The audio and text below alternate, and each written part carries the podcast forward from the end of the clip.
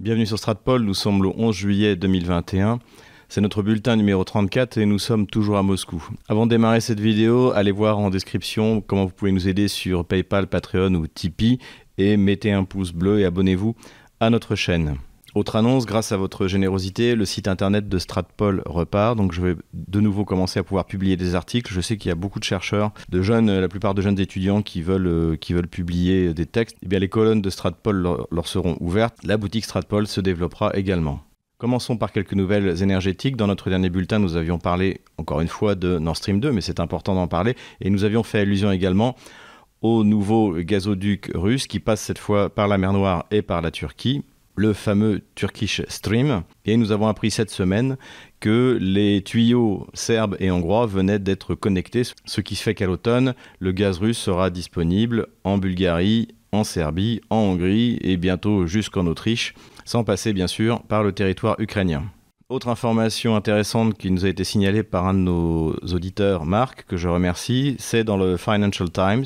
La plupart des sociétés de pétrole de schiste américaines ne profitent pas de la remontée des prix du pétrole puisque le pétrole, le baril aujourd'hui se situe autour de 75 dollars, mais ils sont condamnés à vendre leur pétrole d'après les contrats qu'ils ont signés l'année dernière au moment où il était au plus bas, autour de 50-55 dollars. Donc euh, perte nette pour euh, une industrie qui en plus a des coûts de production bien plus élevés que peut avoir le pétrole saoudien ou même le pétrole russe. Quelques nouvelles du front LGBT. La Hongrie euh, a essuyé les foudres de la Commission européenne et des pays de la plupart euh, d'Europe de l'Ouest qui lui reprochent d'avoir adopté une loi qui interdit la propagande homosexuelle sur les mineurs, donc qui est en gros une, copie conforme de la, loi russe, ce qui a valu des déclarations brutales d'Emmanuel Macron et également du vice-ministre français des Affaires étrangères Clément Beaune, qui est en plus un activiste LGBT qui s'en est pris directement au gouvernement hongrois et qui considère que les revendications LGBT font partie des valeurs européennes. Donc encore une fois, ne pas sous-estimer la puissance de ce lobby.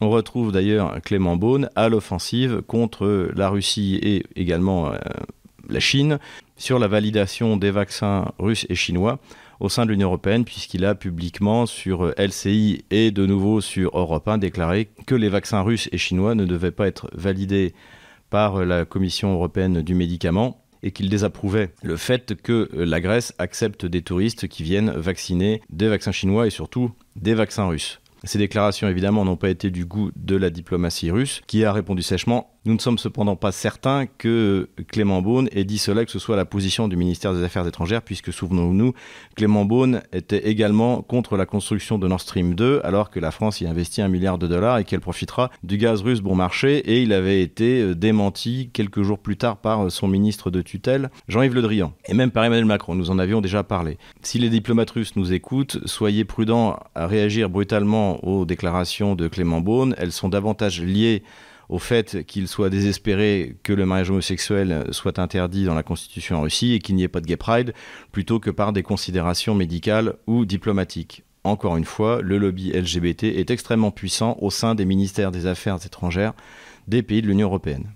C'est d'ailleurs pour cela que des pays comme l'Ukraine et la Géorgie font des efforts désespérés pour montrer à l'Union européenne qu'ils sont gay-friendly en espérant un jour la rejoindre. Cette volonté de plaire à Bruxelles n'est pas du goût de tout le monde dans les pays d'Europe de l'Est. On a vu récemment en Géorgie des manifestations brutales contre des manifestations LGBT et d'ailleurs, euh, comme on le voit sur ces images, le local LGBT a été investi et le drapeau LGBT a été euh, décroché. On peut faire une petite remarque à ce sujet, c'est que paradoxalement, le communisme qui était il est vrai, dans les années 20 et les années 30, une idéologie particulièrement progressiste. Hein. Rappelons que c'est Lénine qui a fait de l'avortement un droit pour la première fois euh, dans, l'histoire en 1920. Mais par la suite, les valeurs euh, militaristes du communisme triomphant ont isolé le monde communiste, l'Europe de l'Est, de la révolution sexuelle qui est partie dans les années 50 avec les rapports Kinsey aux États-Unis pour arriver en Europe et euh, éclater littéralement à la fin des années 60, mais 68 en est le symbole en France. Eh bien, Paradoxalement, le communisme a donc été une barrière face à cette idéologie occidentale qui aujourd'hui domine littéralement toute euh, la vie politique et la vie sociale de l'Occident. Quelques ukraineries pour continuer. Nous en avions déjà parlé, puisque cela avait été critiqué par Vladimir Poutine, mais la Rada ukrainienne, c'est-à-dire le Parlement ukrainien, a validé la loi sur les peuples autochtones. La loi sur les peuples autochtones désigne comme peuple autochtone et donc ayant droit à des financements de la part de l'État et à la protection de sa civilisation et de sa culture, les peuples ainsi désignés. Ce genre de loi est généralement exigé par des instances internationales, notamment l'ONU, pour protéger les minorités dans certains pays. La loi a été prise à Kiev, en fait, vis-à-vis de la Crimée, puisque seulement trois peuples autochtones ont été désignés. Donc il y a les Tatars de Crimée, puis deux peuples juifs euh, que je ne connaissais pas, qui s'appellent les Karaïtes et les Krimchaks. Donc ces, trois, ces trois catégories ont le droit à des financements et avoir leur culture protégée. En fait, c'est une loi qui est essentiellement destinée à permettre au Mégilis. Le Mégilis est euh, une organisation semi-terroriste qui euh, faisait régner la terreur en Crimée, qui a dû s'enfuir après l'arrivée des Russes, et qui aujourd'hui est représentée au Parlement ukrainien, et qui constitue une espèce de mafia qui essaie de mettre la main sur la région au nord de la Crimée, la région de Kherson, nous en avons déjà parlé dans une de de nos chroniques.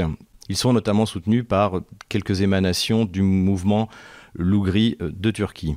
Évidemment, la réaction des autres minorités en Ukraine, si tant est que ce soit des minorités, pour ce qui est des Russes, a été à la hauteur de ce qu'on attendait, puisque c'est d'ailleurs contradictoire. Les Kieviens, notamment le, président Zelensky, explique que euh, les Russes et les Ukrainiens sont deux peuples différents, ce qui ferait donc de la minorité russe en Ukraine un peuple autochtone.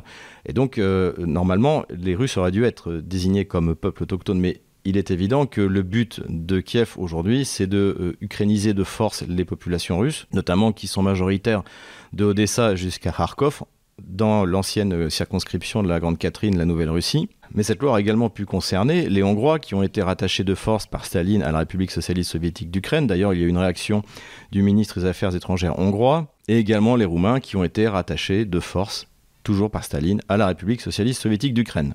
Personnellement, je trouve que cette loi est très bien. De toute manière, toutes les lois qui peuvent aboutir à la fin à l'implosion, à la dislocation de l'entité ukrainienne sont bénéfiques pour les Russes et les Malorusses qui vivent euh, à l'intérieur de cette, justement de cette entité qui n'a aucune profondeur euh, historique. Cette volonté des Kieviens d'empêcher les Russes de défendre leur culture, de défendre leur langue et de s'épanouir dans leur civilisation a été, comme l'a montré Christelle Néand sur son blog, euh, exprimée publiquement par un député du parti de, Zelensky, Oleg Siminski, qui l'a dit euh, clairement dans un de, dans un de ses postes avant de se rétracter, mais trop tard, le poste avait été copié. Donc il ne fait aucun doute que la volonté de Kiev est de dérussiser et d'ukrainiser de force. Pour finir sur ce sujet, un des vice-premiers ministres ukrainiens a récemment déclaré que lorsque l'Ukraine remettrait la main sur la Crimée, elle déporterait 500 000 habitants russes qui euh, seraient arrivés après 2014. Donc on est toujours euh, en pleine ukrainerie, en plein n'importe quoi. Mais nous sommes habitués. Petite nouvelle intéressante aussi que l'on n'a pas beaucoup commenté euh, ni dans la presse russe d'ailleurs ni dans la presse française, c'est que Kiev est revenu sur sa signature en bas du document qui a été publié par les Occidentaux pour dénoncer le traitement des Ouïghours par la Chine. En effet, les Kieviens, cherchant toujours à faire plaisir à leurs sponsors, avaient adhéré à cette euh, mesure anti-chinoise de la même manière qu'ils euh, avaient chassé un investisseur chinois de l'usine de Motorzich. Nous en avions parlé dans un de nos bulletins, sous la pression de Pompeo, donc l'ancien ministre des Affaires étrangères de Donald Trump. Eh bien, les Kieviens sont revenus sur leur signature et désormais n'adhèrent plus à cette déclaration. Et donc la Chine leur a promis de nouveaux investissements ce qui revient à faire rentrer l'Ukraine sur euh, les nouvelles routes de commerce, donc euh, ces fameuses nouvelles routes de la soie. Ce qui est intéressant, c'est que ces routes de la soie passent euh, fatalement par la Russie et que l'on parle également de connexion entre la Russie et la Hongrie, toujours dans le cadre de ces routes commerciales alternatives. Il semble désormais que pour les élites kieviennes, pourtant pro-occidentales, l'Union européenne devienne moins intéressante que les routes de la soie et que les investissements chinois qui sont capables de faire autre chose, eux, que de financer euh, indéfiniment la dette que l'Ukraine a vis-à-vis des institutions bancaires internationales. Nous arrivons désormais aux deux sujets importants de cette semaine qui sont euh, les mesures de vaccination obligatoires en Russie et la nouvelle stratégie de sécurité nationale russe qui a été publiée en début de semaine par Vladimir Poutine. Tout d'abord, un petit mot sur ma vidéo qui a été censurée euh, par YouTube. Donc, euh, ma dernière vidéo, mon bulletin numéro 33, a été censuré par YouTube euh, une demi-journée. Et puisque j'ai fait appel de la décision et que l'on m'a donné raison. Alors, ce qui est intéressant, c'est que j'ai découvert à cette occasion ce que censurait YouTube sur la question du Covid. En fait, j'ai été accusé de remettre en cause les mesures de protection et de distanciation sociale dans ce bulletin numéro 33, ce qui n'était pas le cas puisqu'en fait, je ne faisais que décrire les contradictions de notamment Madame Popova de l'Agence de protection des consommateurs, puisqu'elle qui disait à un moment que le masque n'était utile que pour les gens qui étaient en contact avec des malades et qui, une semaine après, a dit le contraire parce que le maire de Moscou en avait décidé autrement. Donc j'expliquais le fait que les Russes ne voulaient pas se faire vacciner euh, par les contradictions permanentes qui, qui, on le verra d'ailleurs, continuent jusqu'à aujourd'hui, des autorités russes sur euh, la question et sur les mesures qui doivent être prises pour protéger les citoyens russes euh, du Covid. Ce qui m'a frappé en lisant toutes ces obligations donc, qui sont faites par YouTube, c'est qu'il est interdit de remettre en cause euh, la vision, on va dire, globaliste de, de l'épidémie du Covid. Et notamment, il est interdit de faire la promotion de l'hydroxychloroquine ou de l'ivermectine. C'est écrit noir sur blanc. J'ai donc expliqué à YouTube ma position et également le fait que ce dont je traitais dans de ce bulletin numéro 33, c'est de, la de la liberté vaccinale. Je ne suis pas épidémiologiste, je n'y connais rien, donc je suis sur cette question des spécialistes reconnus. En l'occurrence, je suis la plupart du temps ceux qui publient l'IHU Méditerranée, et pas seulement d'ailleurs le, professeur Raoul, mais également son équipe. D'ailleurs, je recommande pour ceux qui sont intéressés par les résultats de la vaccination euh, en Angleterre, en Israël ou en Mongolie, dont on parle moins, et sur le fait de savoir si ça fonctionne ou pas. La personne qui donne la conférence c'est le docteur Carole Cassagne, et c'est vraiment intéressant, et notamment sur la notion d'immunité collective, qui est aujourd'hui le but qui est fixé par tout le monde, c'est-à-dire de monter à 60, 80, euh, même 100% maintenant. On commence à entendre toujours la, même Madame Popova à Moscou, donc euh, qu'il faut atteindre cet objectif d'unité collective. Voilà. Moi, personnellement, je n'y connais rien. La seule chose que je peux faire et que je continuerai à faire, c'est les statistiques. Et malheureusement, on ne saura qu'en juin 2022 s'il est mort beaucoup plus de monde en 2021 du Covid qu'en 2020, euh, où ça n'a finalement ça n'a pas été aussi important qu'on aurait pu l'imaginer, notamment pour les moins de 19 ans. 105 morts, hein, je vous rappelle, pour les moins de 19 ans, statistiques officielles d'Eurostat. Pour ce qui est du Covid et des épidémies, personnellement, je n'y connais rien. Je ne peux que vous retransmettre ce qui est dit par les spécialistes russes et souligner les contradictions à l'intérieur de ceux qui sont chargés justement de lutter contre cette épidémie. J'ai vu dans les commentaires de mes vidéos que évidemment beaucoup d'entre vous étaient déçus par la réaction, ou plutôt la non-réaction de Vladimir Poutine vis-à-vis de l'obligation vaccinale dans certaines régions de Russie. Et c'est vrai que je suis, comme vous l'avez pu constater, également déçu. Cela dit, ça ne remet pas en cause la totalité de ce qu'a fait Vladimir Poutine depuis 22 ans euh, pour la Russie. Mais il est important d'essayer de comprendre pourquoi est-ce que ça arrive et de situer le niveau de, gravité vis à -vis de la population russe des décisions qui ont été prises.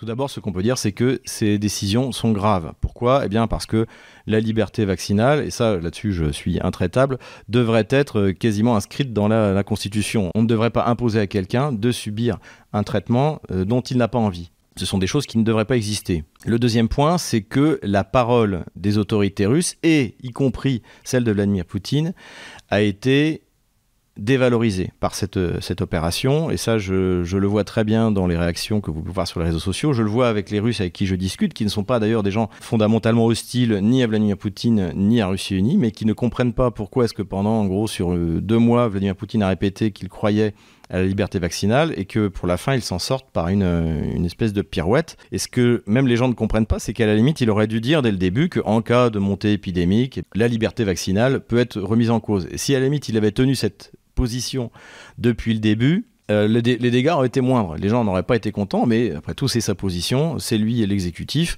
Euh, il, a le droit de, il a le droit de le penser. Et là, on a assisté à cette espèce de, cafouillage auquel on assiste toujours en disant euh, oui, c'est pas obligatoire, mais il y a une loi qui l'autorise. Et donc, donc, ça peut être obligatoire. Donc voilà. Donc, effectivement, ce qui se passe est grave, notamment pour le poids de la parole des autorités, qui est quelque chose dont doutent assez facilement les Russes. Donc on est en train de faire une révolution, euh, je dirais, en Russie, dans le bon sens du terme, où euh, les citoyens étaient appelés à voter sur des détails de la Constitution, sur des choses comme ça. Donc en principe, on voulait vraiment en faire des citoyens euh, responsables, ce que d'ailleurs nous sommes en train de perdre, et nous avons quasiment perdu en Occident et principalement en France. Et là, en fait, cette décision absurde sur certains côtés remet tout ce travail de responsabilisation du peuple russe en cause. Le peuple russe mérite mieux. Et le peuple russe mérite mieux parce que je le vois, euh, il est euh, obstiné dans ce qu'il considère être son droit et il ne se rendra pas facilement aux exigences de, personnages comme, euh, comme Sobyanin. Maintenant, essayons de voir ce qui s'est passé réellement. Même si toutes les régions russes n'ont pas adopté la vaccination obligatoire, elle a été adoptée dans presque toutes les grandes villes russes et dans toutes les régions les plus peuplées de Russie, mais pas encore toutes. Cette opération était prête depuis longtemps et organisée vraisemblablement par le Conseil de sécurité nationale sous la direction de Dimitri Medvedev, par le ministère de la Santé et par les deux agences euh, gouvernementales euh, qui euh, dirigent la lutte contre le Covid, qui sont l'agence de protection des consommateurs, donc de Mme Popova, et l'agence sanitaire sous les ordres de Mme Golikova. Et d'ailleurs, ce sont essentiellement ces, ces deux personnes qu'on a entendu bafouiller, se contredire depuis un an et demi et qui ont contribué sans doute à faire en sorte que les Russes euh, prennent avec beaucoup de circonspection ce qu'on leur raconte. Comme le je viens de dire, toutes les régions n'adoptent pas l'obligation vaccinale. Mais d'après ce qu'on a pu observer cette dernière semaine, c'est euh, moins par euh, goût de la liberté des gouverneurs que par le fait qu'ils ne disposaient pas de suffisamment de vaccins. Puisque la région de Khabarovsk, donc sous l'autorité du gouverneur Dektariev, qui pourtant à une, élection euh, en septembre, eh bien, aussitôt qu'ils ont reçu la quantité de vaccins, c'est-à-dire au moment où je mettais en ligne mon dernier bulletin, a décidé d'adopter la vaccination obligatoire.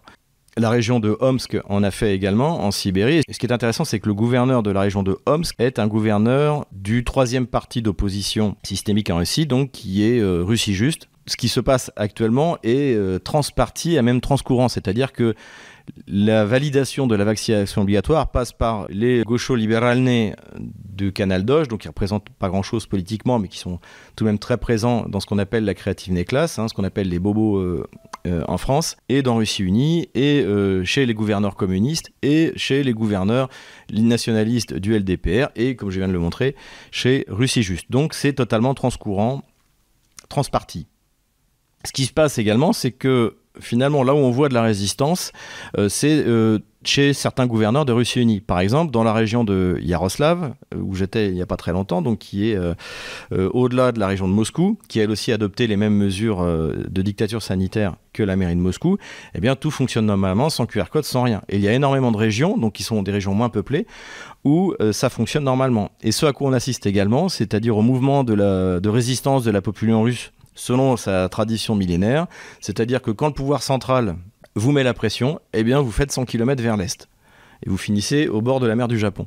Et c'est ce à quoi on assiste. C'est-à-dire qu'aujourd'hui, si par exemple il y a euh, très peu de monde, quasiment personne dans les salles des restaurants, tout le monde se concentre sur les, sur les terrasses, c'est parce que beaucoup de Russes partent dans les régions où il n'y a pas de, de, vaccination obligatoire. Et je dois dire que cette manière dont le peuple russe résiste à l'oppression du pouvoir central euh, ne fait qu'augmenter en moi l'estime que j'ai pour, euh, pour lui depuis déjà des dizaines d'années, puisque c'est intéressant de voir que eux, les Russes, résistent en faisant le dos rond et en attendant que ça se passe, mais sans se soumettre. Alors qu'en France, on a assisté un peu à quelque chose de différent, c'est-à-dire que c'est soit les gilets jaunes, c'est-à-dire soit un soulèvement euh, qui peut être violent, soit eh bien, un, abattement de la population, un abattement de gens qui vont euh, se faire vacciner massivement, euh, un peu comme, comme on va à l'abattoir. On a vu les Anglais aussi, eh qui pourtant euh, sont un peuple épris de liberté, eh bien, se faire vacciner en masse sans, se poser la, moindre, la moindre question, juste par l'obligation. Il est vrai qu'en France et en Angleterre, on ne dispose pas du même espace pour fuir l'autorité excessive du pouvoir central on assiste à une forme de contestation plus classique, sous la, justement sous la forme de manifestation. On en a parlé. Les communistes sont de nouveau réunis il y a une semaine, samedi. Euh, il y a eu de nouveau des arrestations. Tout au nord de la Russie, les communistes locaux ont déposé une pétition où ils demandent la fin de la vaccination obligatoire. Donc malgré tout, il y a de la résistance et au niveau, je dirais, euh, conceptuel, au niveau euh, doctrinal, eh bien, c'est tout se passe sur la, chaîne de Constantin Malofeev, dont j'ai déjà parlé, de Sargrad TV, puisqu'il n'y a que là où l'on a un avis, euh, différent, des gens comme Chafalina, que nous avons cité la dernière fois, qui essaie de montrer que tout n'est pas aussi simple et aussi définitif que les autorités de la mairie de Moscou notamment voudraient nous le faire croire. Donc en fait, ce qu'on observe, c'est un peu comme partout dans le monde, c'est que les conservateurs euh, sont épris de liberté, c'est-à-dire ne veulent pas de remise en cause de ce qu'ils considèrent comme une liberté individuelle pour des raisons sanitaires. Donc on a vu ça au Brésil, on a vu ça aux États-Unis avec Donald Trump, on voit ça en France, il suffit d'aller sur les réseaux sociaux. Tous les réseaux nationalistes, euh, euh, conservateurs euh, sont pour cette liberté vaccinale, avec tout de même quelques éléments de gauche. En France, ben, on a par exemple Florian Philippot, donc de gauche souverainiste, qui défendent également, comme les communistes en Russie, la liberté vaccinale. Mais globalement, en Russie comme en France, comme au Brésil, comme aux États-Unis, tout ce qui est une défense doctrinale, euh, intellectuelle, ça se passe chez les conservateurs. Il y a un aspect qui est intéressant en France, que j'ai constaté également, c'est que traditionnellement, la droite conservatrice se bat pour la liberté, tandis que la gauche euh, elle, se bat pour l'égalité, quitte pour cela à créer un système répressif et totalitaire pour imposer cette égalité qui n'existe pas euh, dans la nature. Et on observe exactement le même comportement vis-à-vis du vaccin. C'est-à-dire que la gauche française, depuis 1789, veut faire le bien du peuple euh, malgré lui, y compris s'il s'agit de le violenter, y compris s'il s'agit de lui imposer quelque chose dont il ne veut pas. Et, je pense que sur le Covid, on revient vraiment à cette opposition traditionnelle qu'on a en France entre euh, la droite conservatrice qui défend la liberté et la gauche essentiellement bourgeoise qui veut faire le bonheur d'un peuple qu'elle méprise euh, malgré lui. Voilà sur ces quelques considérations un peu philosophico-politiques. Pourquoi est-ce qu'on en est arrivé là en Russie? Je maintiens ma théorie qu'il n'y a aucune euh, théorie du complot, il n'y a aucune volonté d'adhérer à un modèle qui qui serait présenté par les Occidentaux. Ça n'a rien à voir avec la rencontre Poutine-Biden parce que notamment sur Nord Stream 2, il n'y a rien à négocier. Les Russes ont gagné, un point c'est tout. L'Allemagne, euh, qu'elle soit dirigée par les écologistes ou par euh, les chrétiens démocrates ou même par l'Alliance für Deutschland, eh bien, euh, a besoin du gaz russe qui est irremplaçable. Je crois que je l'ai suffisamment démontré. Donc il ne s'agit pas d'une concession de Vladimir Poutine vis-à-vis de Biden pour obtenir quelque chose en échange. Ça, je n'y crois plus du tout, ni dans aucun domaine. Et on en parlera justement dans le prochain sujet de cette vidéo, qui est la stratégie de sécurité nationale. Poutine est en rupture totale avec l'Occident. C'est désormais, c'est absolu. Donc il n'y a pas d'adhésion à un système de grand reset, euh, ça je, n'y crois pas du tout. En revanche, il y a, je dirais, des atavismes soviétiques et le fait que la vaccination est profondément ancrée dans la mentalité des élites russes actuelles, y compris dans la mentalité de l'Église orthodoxe, puisque le numéro 2 de l'Église orthodoxe, le métropolite Hilarion, a dit que c'était un péché de ne pas se faire vacciner. J'apprécie beaucoup euh, le métropolite Hilarion. J'ai d'ailleurs eu la chance de le rencontrer. Il a lu mon bouquin sur l'Ukraine, enfin sa version russe. Donc euh, c'est quelqu'un pour qui j'ai beaucoup d'estime. Mais là, bon, euh, cette pape françoisisation de l'Église orthodoxe est tout de même regrettable et surtout ne fait pas l'unanimité au, sein de l'Église orthodoxe, puisque des moines orthodoxes russes ont, d'ailleurs déclaré qu'ils n'avaient pas l'intention de se faire vacciner. Donc c'est profondément ancré dans les esprits, j'en ai déjà parlé, c'est comme ça qu'on faisait l'Union soviétique, et ça n'a pas à être discuté. Puisque comme dirait Jean-Claude Duss, pourquoi changer puisqu'on a toujours fait comme ça? À quoi tout cela peut aboutir? Je pense qu'il faut retenir trois scénarios. Le premier scénario, c'est que malgré la contrainte, euh, qui de toute manière, en tout cas, n'est pas au niveau fédéral, il y a des gens qui vont arriver à s'enfuir. Ensuite, on peut imaginer qu'il va y avoir un relâchement sur ces contraintes en septembre au moment des élections législatives. Et il faut rappeler quand même qu'à Moscou, dans la région de Moscou ou dans la région de Krasnodar, c'est là où c'est le plus grave. C'est-à-dire que même pour aller au restaurant ou à l'hôtel ou euh, dans les stations balnéaires, il faut être vacciné. Dans beaucoup de régions, il y a, euh, par exemple à, Khabarovsk, il y a l'obligation vaccinale pour les employés. Mais les clients, si vous voulez aller au restaurant ou à l'hôtel, vous n'êtes pas, pas encore obligé de vous faire vacciner. Et dans la plupart des régions, c'est ce à, quoi, à quoi on assiste. Donc le résultat probable en septembre, c'est qu'on n'aura pas atteint, qui d'ailleurs a été reconnu par, euh, y compris par le porte-parole Peskov, c'est qu'on n'aura pas atteint les fameux 60% d'immunité collective, et surtout pas maintenant les 80-100% euh, qui sont visés euh, par certaines personnalités politiques russes. et pour autant, l'épidémie va s'arrêter. D'ailleurs, le maire de Moscou, Sergei Sobyanin, vient de déclarer que la Russie avait passé le cap. Hein, donc c'est l'épidémie aura la même courbe que les deux précédentes, a priori, c'est-à-dire que ça fera ça, ça fera ça, et puis ça va refaire ça encore. Et ce résultat n'est pas dû à la vaccination, puisque entre la première piqûre euh, et la deuxième, vous êtes au maximum des anticorps au bout de 42 jours. Donc les gens qui se sont fait vacciner euh, à l'arrache depuis le début du mois de juillet, euh, c'est pas grâce à ça que l'épidémie est déjà en train de décroître, c'est tout simplement parce que, eh bien, comme l'a dit notre bon professeur Raoul, les épidémies ont une forme de cloche. Ce qui prouve une nouvelle fois que le maire de Moscou raconte tout et son contraire, que la vaccination obligatoire n'est pas liée à l'apparition d'un nouveau variant, comme il l'avait dit, mais qu'il s'agit d'essayer, sous ce prétexte, de forcer les gens à se faire vacciner pour qu'ils puissent enfin être numéro un dans le nombre de vaccins, comme il l'est dans le domaine de la numérisation, etc., etc. Tout cela est en fait une vaste manipulation de la population moscovite qui d'ailleurs n'est pas dupe, il suffit de parler cinq minutes avec les gens. Le maire de Moscou et le gouverneur de la région de Krasnodar, donc qui sont parmi les, bureaucrates les plus fanatiques euh, qui, euh, qui sont aux commandes en Russie, se rendent compte évidemment que leurs mesures sont stupides et sont en train de tuer une partie de leur économie. Donc finalement, le maire Sobianine a décidé de prolonger l'autorisation d'ouvrir les terrasses sans QR code jusqu'au 1er août. Hein. ça devait s'arrêter le 12 juillet, ça va continuer jusqu'au 1er août parce que les salles à l'intérieur sont vides. Et les, gens, les seuls gens qui y sont, euh, ce sont généralement euh, des personnes d'un certain âge, euh, très contentes d'eux d'ailleurs, tout fiers d'être avec leur, tout seuls dans, dans les salles de restaurant donc ce qu'on appellerait en France des boomers. Mais il y a beaucoup de restaurants qui n'ont pas de, terrasse et qui donc ben, sont, condamnés à fermer. Ça a en plus provoqué la désertion des centres commerciaux, puisque s'il n'y a pas de quoi s'alimenter, ben, tous les magasins de, vêtements, de, différents produits sont totalement désertés. Et donc cette décision absurde et bureaucratique euh, équivaut, pour une bonne part du business moscovite, à un nouveau confinement. À Krasnodar, c'est également la même chose. Le gouverneur de la région, Veniamin Kondratiev, se rend compte que c'est euh, idiot, donc il a commencé par prendre une décision que les gens qui avaient été malades, euh, qui avaient un certificat de maladie ces six derniers mois, pourraient quand même aller à partir du 1er août sans être vaccinés. Ensuite, là, il vient décider que, en fait, les touristes pourraient venir au 1er août avec un test PCR négatif et s'ils se faisaient vacciner dans les trois jours après leur arrivée. Donc là, c'est pareil, on voit pas en quoi ça va concerner la région de Krasnodar, puisque les gens, même s'ils se font vacciner entre le 1er et le 3 août, ils n'auront pas les anticorps et euh, ils commenceront à avoir les anticorps quand ils quitteront la région. Et surtout, il y a des effets secondaires euh, du vaccin qui peuvent durer quand même trois jours, un mal de bras important, euh, de la fièvre, etc. Donc ils n'imaginent pas les touristes russes débarquer dans la région de Krasnodar pour se faire piquer à leur hôtel et passer les trois premiers jours de leurs vacances avec 38 de fièvre. Donc on est en plein délire. Le gouverneur de Krasnodar est tout simplement en train de détruire la saison touristique de sa région. À mon avis, il est probable que d'ici une semaine, dix jours, il revienne sur cette vaccination obligatoire et que finalement un test PCR sera suffisant. Mais même s'il fait ça dans une semaine, tous les gens qui ont annulé leur réservation dans la région eh bien, ne reviendront pas.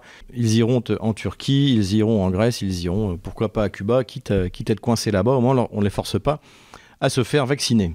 Donc voilà à quoi on risque euh, d'assister. Donc il y aura des dégâts à la fois économiques et bien sûr des dégâts sur la valeur de la parole des autorités russes, y compris celle de Vladimir Poutine. Ajoutons également que les rumeurs qui étaient apparues sur un site internet oura.ru euh, qui disait que les frontières à l'intérieur de la Russie, euh, des régions entre régions, allaient être fermées, tout cela a été démenti, y compris par, par le porte-parole Peskov. Euh, en fait, euh, notamment, il s'agissait de la région du Kourgan. Finalement, elle n'a pas, elle n'a pas été, euh, elle n'a pas été fermée. Donc, fausse alerte a priori. Sauf si, une nouvelle fois, Peskov raconte n'importe quoi, ce que nous l'avons déjà vu dans nos bulletins précédents, eh bien, ne serait pas une nouveauté.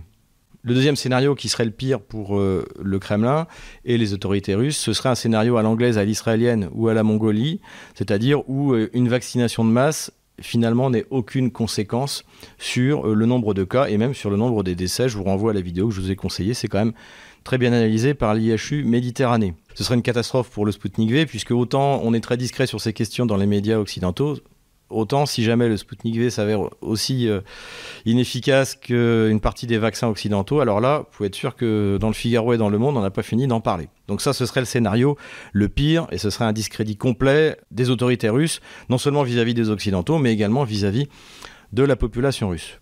Le scénario idéal, c'est qu'en fait, eh bien, le Sputnik V fonctionne, donc euh, il y a certains rapports, notamment la revue Nature qui a publié un article. Il y a les Argentins qui ont utilisé massivement le Sputnik V, qui ont fait euh, passer des statistiques en disant qu'il y avait très peu d'effets secondaires, que c'était efficace, etc. Donc peut-être, peut-être que les Russes ont, euh, comme dans les armes hypersoniques, ont réussi quelque chose qui, espérons-le, n'aura pas de conséquences dans 5 ans pour ceux qui se sont fait vacciner, et qui en tout cas, dans l'immédiat, fonctionne bien. Donc ça, c'est le scénario idéal je pense qu'on sera assez rapidement fixé sur euh, cette question. Pour finir sur ce sujet et enchaîner sur le sujet de la nouvelle stratégie de sécurité nationale qui a été signée par Vladimir Poutine ce début de semaine, Je voudrais dire que, à mon avis, la raison profonde pour laquelle Vladimir Poutine a laissé faire les régions qui le souhaitaient et les agences fédérales de pratiquer la vaccination obligatoire, je pense que pour Vladimir Poutine, c'est un sujet annexe, secondaire, voire qui ne l'intéresse pas. Exactement comme ce à quoi on avait assisté il y a un peu plus d'un an et demi, lorsque Sobyanin avait fait basculer la Russie dans ce confinement qui a été euh, une catastrophe économique pour la Russie, comme, comme pour tous les pays dans le monde, même s'il a duré beaucoup moins longtemps. Je pense que pour Vladimir Poutine, donc, euh, se faire vacciner parce qu'on vous dit de le faire, c'est quelque chose de tout à fait normal. Je pense que la mission que lui s'attribuait, c'est de permettre à la Russie de disposer de vaccins dont, on, dont il essaie, dont il croit qui sont totalement inoffensifs pour la population russe, puisque je pense qu'il a anticipé le fait que si la Russie n'était pas capable de fournir quelque chose d'efficace, eh bien la population russe, notamment celle qui voyage, serait obligée de se faire vacciner par des Pfizer ou des AstraZeneca ou des Moderna dont le gouvernement russe se méfie. Je pense que la mission qu'il s'est donnée dans la lutte contre le Covid, c'est ça, c'est-à-dire de fournir un vaccin inoffensif pour les Russes et de ne pas refaire de confinement, parce que ça a été une véritable catastrophe en avril et en mai. Voilà la raison pour laquelle Vladimir Poutine a laissé faire. Je pense qu'il est euh, réellement, personnellement, pour la liberté vaccinale, mais qu'il considère que c'est un sujet secondaire par rapport aux sujets qui pour lui sont extrêmement importants et qui sont les sujets qui sont évoqués dans ce document de 44 pages qui vient d'être euh, produit par euh, le Conseil de sécurité euh, russe et qui ont été signés par Vladimir Poutine, et où il est à peine question euh, du Covid. Il est simplement dit de manière générale que la Russie doit être capable de produire ses médicaments, ses vaccins, notamment pour certaines maladies épidémiques, etc., etc. Mais tout ça est mis de manière générale, et il n'est pas question du Covid en particulier. Je n'ai pas vu une seule fois le mot Covid d'ailleurs dans ce, dans ce document même s'il parle de maladies respiratoires. Mais en Russie, les pneumonies font des dégâts et ça date pas de l'année 2020. De la même manière qu'il parle très peu du réchauffement climatique, il en parle à un moment où il parle de la nécessité de coopérer internationalement sur les questions climatiques. Et sur cette question, la stratégie russe est résumée en quatre mots, s'adapter, au changement climatique. Donc euh, voilà, la question est-ce que le changement climatique est une catastrophe? Est-ce que est-ce que c'est anthropique, etc. Tout ça n'est même pas abordé. La question est euh, liquidée assez rapidement. En revanche, la question écologique, euh, là, là-dessus, est évoquée à plusieurs reprises et on sent que c'est vraiment important pour Vladimir Poutine, que désormais l'industrialisation de la Russie qui bat son plein, j'en ai déjà parlé, ne doit pas se faire au détriment de la nature. Donc on n'est plus en Union soviétique, qu'il faut retraiter, qu'il faut les déchets, qu'il faut faire des infrastructures qui vont dans le sens qu'il ne faut plus polluer, euh, que la Russie ne peut plus se permettre des accidents écologiques comme il y a eu et qu'elle doit préserver son patrimoine, etc. etc. Donc, donc ça, la question écologique est extrêmement importante. En revanche, le réchauffement climatique, visiblement, n'est pas une préoccupation de premier ordre. Bien sûr, pour les auditeurs de Stratpol, le domaine qui nous intéresse particulièrement, c'est celui des relations internationales. Et on peut dire que le texte de la stratégie de sécurité nationale russe est extrêmement intéressant, extrêmement dense. Tout d'abord, euh, Vladimir Poutine déplore le fait que les institutions internationales, tous les systèmes qui structuraient jusqu'à la fin de la guerre froide et, et encore un peu après, la relation entre les différents pays soit mise à mal, que l'ONU euh, et notamment le Conseil de sécurité ne soient euh, plus respectés, que les grands traités de, contrôle des armements ne soient plus respectés. Il en a déjà parlé. Et il euh, parle également du fait qu'il y a des nouveaux centres, des pôles de puissance dans le monde qui doivent être pris en considération, qui sont des pôles globaux comme eh la Chine, l'Inde, et également des pôles régionaux comme le Brésil. Donc il cite à plusieurs reprises euh, les, fameux BRICS. Euh, il cite également le, pour lui le poids important que doit prendre les RIC, donc euh, Russie, Inde, Chine. Donc visiblement, la nouvelle ligne des relations internationales, la nouvelle ligne diplomatique russe passera par des rapprochements, des partenariats très forts entre la Russie, la Chine et l'Inde, et également le Brésil, puisque la relation entre la Russie et le Brésil, que ce soit Lula ou que ce soit Bolsonaro, ce serait mieux si c'était Bolsonaro, mais a toujours été bonne en fait entre, entre ces deux pays. Ce qui est défini comme une nouvelle notion qui doit être prise en considération et surtout euh, qui peut être dangereuse, c'est l'apparition de grandes corporations internationales qui deviennent quelquefois plus puissantes et plus fortes que les États et qui ont des ambitions supra-étatiques. Et donc, ce sont ces, euh, ces nouvelles ambitions euh, qu'il faut contrôler. Et donc, ça, c'est quelque chose qui est dit à plusieurs reprises et qui visiblement est très important pour Vladimir Poutine et on ne peut qu'être euh, d'accord euh, avec lui. Euh, il parle notamment de ces grandes corporations qui contrôlent les moyens de communication. On pense bien sûr aux GAFA et c'est eux qui sont clairement désignés est également dénoncé la volonté des puissances occidentales de conserver à tout prix leur hégémonie, qui se traduit par l'organisation de révolutions de couleurs, qui se traduit par euh, leur volonté d'imposer leur euh, idéologie. Donc, on parlait justement au début de cette vidéo du, euh, LGBTisme. Cette volonté est donc condamnée par, par ce texte, donc par Vladimir Poutine, qui, à plusieurs reprises, définit à quel point il est important pour la Russie de défendre ses valeurs traditionnelles, ses valeurs fondamentales. Donc tout ça est répété à plusieurs reprises à, différents endroits. Dans ce cadre-là, la démographie, la natalité sont euh, des choses qui sont extrêmement importantes et qui doivent être défendues par l'amélioration du système de santé, par une alimentation de qualité et par, encore une fois, la défense de la valeur des familles, de la famille traditionnelle. Ça aussi, c'est un thème qui revient régulièrement un point qui est extrêmement important et qui en fait vient en écho de, ce que disait Vladimir Poutine, de ce qu'il a répété plusieurs fois sur le fait que l'Ukraine et la Russie sont un même peuple. Donc le peuple issu de la Rousse euh, de Kiev euh, euh, il y a mille ans. Il est écrit dans ce document, donc en toutes lettres, qu'il faut renforcer le lien entre les peuples biélorusses, russes et ukrainiens. Donc ça aussi, c'est un message qui est clairement envoyé euh, euh, non seulement d'ailleurs euh, aux Kieviens, mais également aux Occidentaux. C'est pas touche au peuple russe ou au peuple malo-russe, et on ne peut qu'être d'accord avec ça. Enfin, le dernier point qui m'a paru important et qui est également écrit en toutes lettres dans ce texte, c'est la dédollarisation. La Russie veut totalement sortir du dollar, ce qu'elle a déjà fait on l'a dit pour son fonds de, bien-être national qui a été totalement dédollarisé. Elle veut totalement dédollariser ses échanges. On l'a dit en 2020, les échanges russes se sont faits en monnaie hors dollar à, plus de 50%, à 52%, et la tendance va continuer. C'est pour ça que je maintiens ma thèse qu'il n'y a pas eu d'accord sur la vaccination forcée entre Vladimir Poutine et Joe Biden, puisque ces 44 pages sont réellement une fin de non-recevoir du modèle occidental par Vladimir Poutine à partir de la semaine prochaine, je recommencerai les fiches de lecture, puisqu'en plus j'ai reçu plusieurs livres. Le premier, eh bien, ce sera que je traiterai, ce sera Comprendre l'époque d'Alain Soral. Le second sera Le magicien de Davos de Modeste Schwartz. Ensuite, je traiterai de Poutine par lui-même, la conquête du pouvoir. C'est un recueil des discours de Poutine jusqu'à son arrivée au pouvoir, très intéressant.